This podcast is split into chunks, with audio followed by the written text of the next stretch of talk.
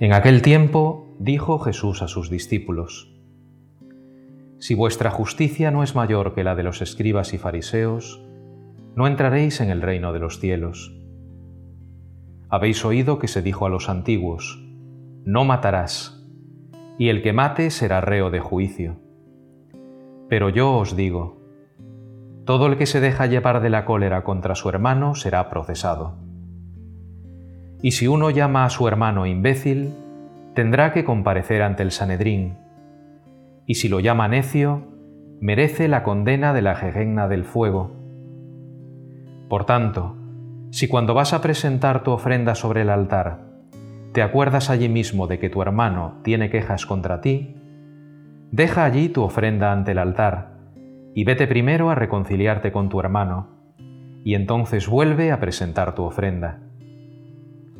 Con el que te pone pleito, procura arreglarte enseguida, mientras, mientras vais todavía de camino. No sea que te entregue al juez y el juez al alguacil, y te metan en la cárcel.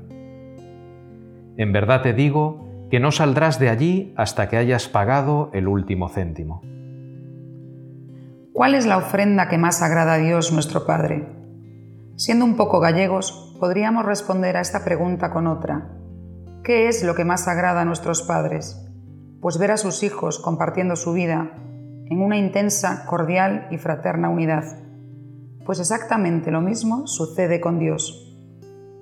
En este tiempo de cuaresma, los cristianos hemos de estar atentos a una frecuente tentación, la pretensión de vivir de cara a Dios dando la espalda a algunos hermanos.